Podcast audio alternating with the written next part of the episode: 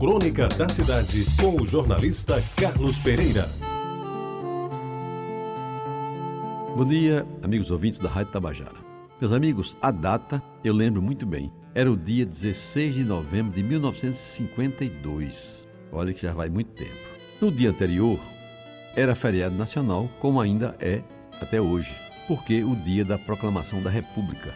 E eu tinha completado 14 anos. Ou seja, estava no limiar da adolescência. Naquele tempo, é bom destacar, essa fase da vida começava mais tarde e estava terminando a terceira série ginasial do Liceu Paraibano. De tantas e tão saudosas recordações que certamente serão motivo, como estão sendo, de futuras crônicas. A situação lá em casa estava difícil. Eram muitas bocas para um humilde funcionário público sustentar. E, Completou 14 anos, tem que sair atrás de emprego. Já é idade para trabalhar, seja onde for, dizia minha mãe. Assim foi comigo e com tantos outros. Pois bem, ao meio-dia do dia 16 de novembro de 1952, subi pela primeira vez a escada de entrada do velho prédio do Departamento de Estradas de Rodagem, ali na Massimiliano Figueiredo, número 311. Tinham-me dito que o porteiro chamava-se Seu Liberato e que eu deveria dirigir-me a ele para que fosse encaminhado ao chefe de pessoal, a fim de preencher uma ficha e candidatar-me a uma vaga de contínuo, que era o cargo próprio para estudante pobre que desejava trabalhar. Assim o fiz e recordo que subi o lance de escada com exatos 13 degraus e chegando ao patamar perguntei pelo seu liberato.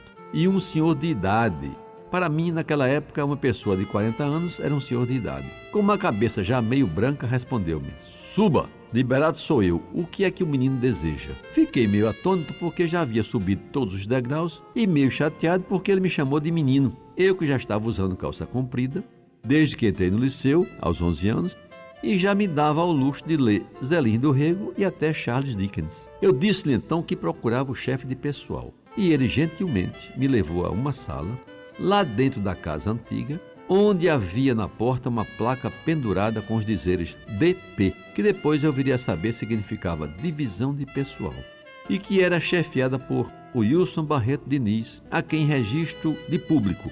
Devo e agradeço o meu primeiro emprego. Fiz a ficha, ela foi aprovada pelo diretor administrativo, à época o doutor Enaldo Ferreira Soares, e posteriormente pelo diretor-geral do DR, engenheiro Paulo Amaro Maia Cassundé, que o governador José Américo de Almeida tinha trazido de Pernambuco para organizar o DR, que então completava quatro anos de fundação. Meus amigos, foram tempos inesquecíveis. Os primeiros trabalhos, as primeiras obrigações, o cuidado com o ponto para não atrasar, saber servir a todos com respeito sem perder a dignidade da função humilde de contínuo e tantas outras lições que embasaram a minha vida pública durante todos os anos que se seguiram aquele novembro de 1952. Depois, com mais tempo, eu vou lhes falar muito mais sobre o velho DR de guerra, escola de tanta gente boa e decente, que serviu e ainda serve com honestidade e competência a nossa Paraíba. Por hoje, eu quero terminar lembrando mais uma vez a figura do velho porteiro liberado, cuja vida durante muito tempo se confundiu com a própria existência do DR. Seu Liberato, suba, menino.